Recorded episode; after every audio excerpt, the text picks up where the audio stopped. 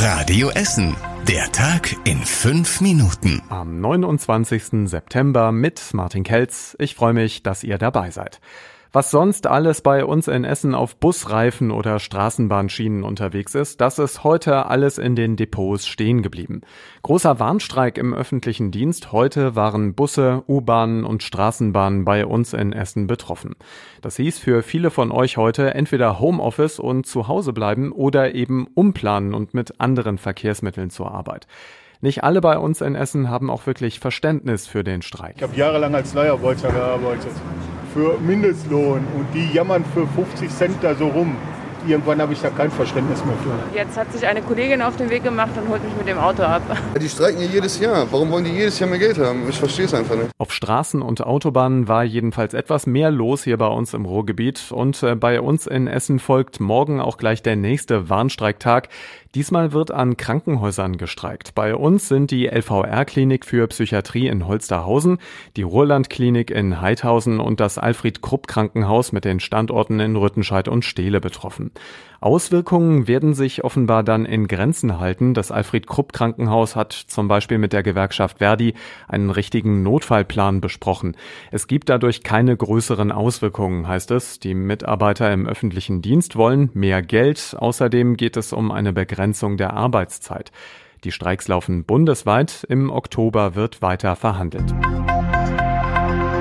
Das Essener Gesundheitsamt sieht sich für die nächsten Monate in der Corona-Pandemie gut vorbereitet. Zwischen den Ämtern, den Schulen und den Kindergärten, da hat sich die Zusammenarbeit gut eingespielt, heißt es. Und alle halten sich an die Hygiene- und Abstandsregeln. Das sagt die Leiterin des Gesundheitsamtes hier bei uns in Essen, Juliane Böttcher.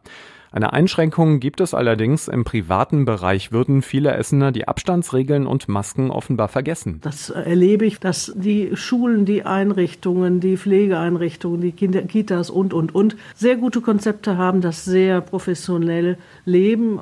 Aber vor den Toren dieser Einrichtungen spielen sich dann andere Szenarien ab. Die Chefin des Gesundheitsamtes sagt außerdem, auch bei ganz kleinen Feiern oder Treffen sollte Abstand gehalten werden, vor allem auch, weil die Erkältungszeit jetzt hier bei uns startet.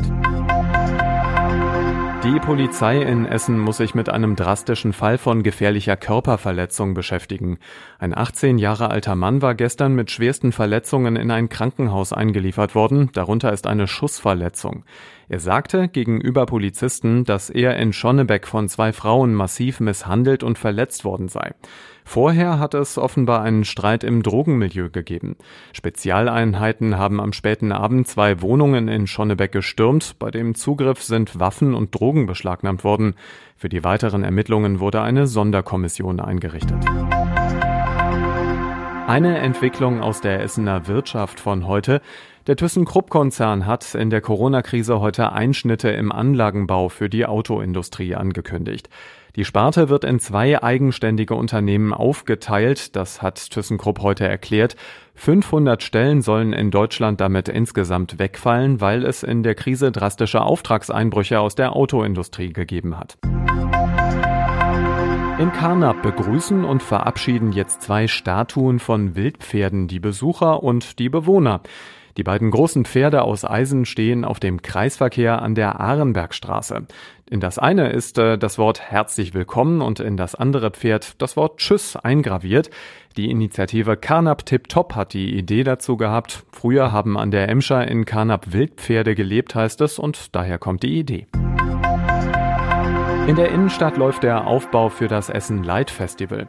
Unter anderem wird auf dem Burgplatz ein Riesenrad aufgebaut, auf dem Hirschlandplatz hängen die ersten Leuchtröhren in einem Baum und auch Absperrungen sind schon vorbereitet. Beim Light Festival hier bei uns in Essen gibt es auf den größeren Plätzen in der Innenstadt überall Lichtkunst. Auf dem Kennedy-Platz, da tanzt zum Beispiel eine Ballerina. Vor unserem Studio hier bei Radio Essen kniet ein sechs Meter großer leuchtender Mann. Das Ganze startet dann am Freitag und ja, wir freuen uns wie Bolle drauf. Und das war überregional wichtig. Wer im Restaurant die Corona-Gästeliste bewusst falsch ausfüllt, der soll in Zukunft mit einem Bußgeld von 50 Euro rechnen müssen. Das haben Kanzlerin Merkel und die Ministerpräsidenten bei ihrer Videokonferenz so beschlossen. Und zum Schluss der Blick aufs Wetter. Heute Nacht, da gibt es hier bei uns in der Stadt wieder so ein bisschen Regen um die 9 Grad bei uns in Essen. Morgen gibt es dann nur noch sehr selten Regen, bis 20 Grad dann sogar in Frohnhausen und in Fischlaken. Am Donnerstag ist es grau mit ein paar Wolken und etwas Regen, 19 Grad dann in der Spitze. So, und damit wünschen wir euch einen schönen Feierabend. Kommt gut mit uns durch die Nacht und morgen früh, da gibt's bei Radio Essen wieder aktuelle Nachrichten aus unserer Stadt. Ab 6 Uhr legen wir los und wir hören uns dann morgen wieder. Bis später. Das war der Tag in fünf Minuten. Diesen und alle weiteren Radio Essen Podcasts findet ihr auf radioessen.de und überall da, wo es Podcasts gibt.